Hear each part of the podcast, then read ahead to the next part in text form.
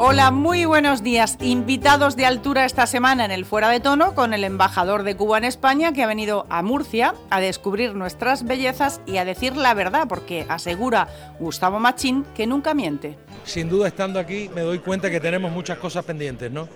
Muchas visitas pendientes. Una es una maravillosa comunidad, de verdad. Pero además los. Y, y además los murcianos son muy amables. ¿Qué va a decir usted?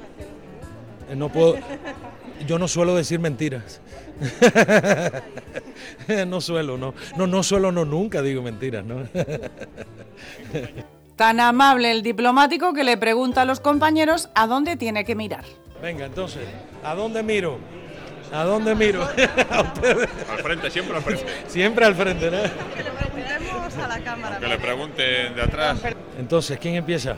Hay tantas pequeñas anécdotas en las ruedas de prensa. El concejal de Hacienda del Ayuntamiento de Murcia, Eduardo Martínez Oliva, portador de gafas, nos explicaba el otro día cómo fue su primera rueda de prensa, la que se olvidó las gafas, una mala pasada. El problema de quitar y de poner, de quitar y de poner. ¿eh?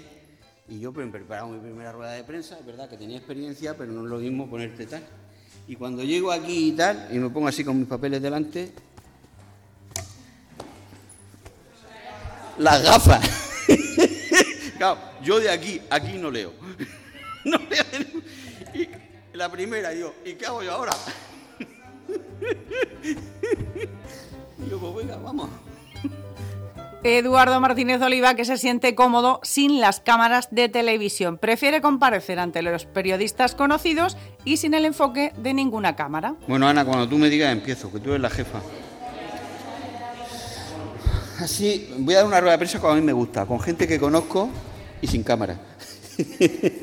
que sepáis una cosa, las cámaras hacen que no imponen, sino que la rueda de prensa es distinta.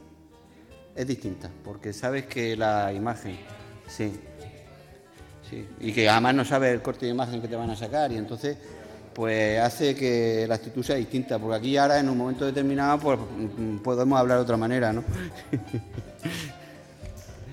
Seguro que han oído ustedes hablar de José Ignacio Goiri Golzarri, ese señor presidente de Bankia que desde luego no tiene un apellido fácil de pronunciar, pero que basta con leerlo un par de veces previamente para poder pronunciarlo. Algo que no hizo la jueza Ángela Murillo, que lleva el caso Bankia, cuando hace unos días Goiri Golzarri fue el primero en comparecer como testigo.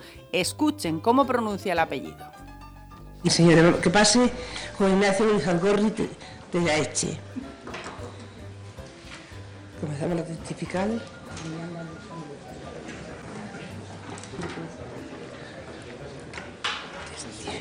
Hoy es 19. 19. 20, 20, 20.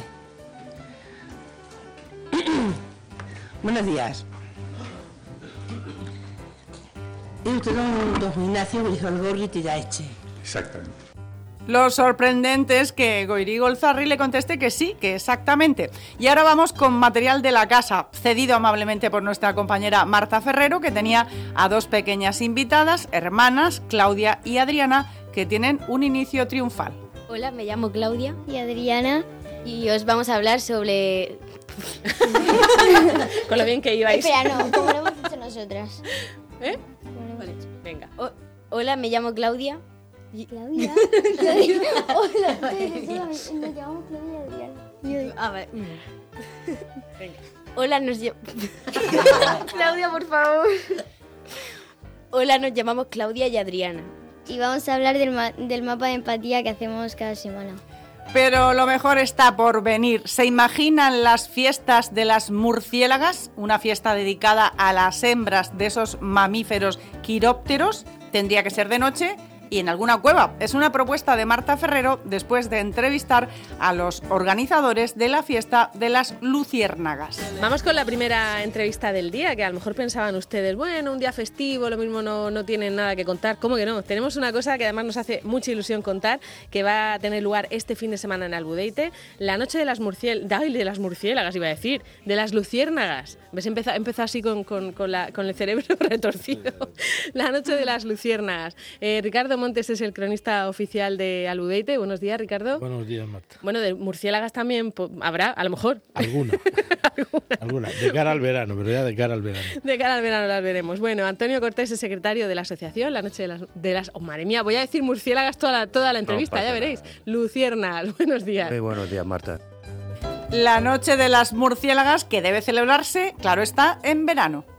Mola Muy también. bien. Muy bien, bueno, pues ya eh, dentro de unos meses tenéis que planear lo de la noche de las murciélagas, que no me dejéis a mí mal, que llevo... Es verdad, es llevo- Debe ser para el verano.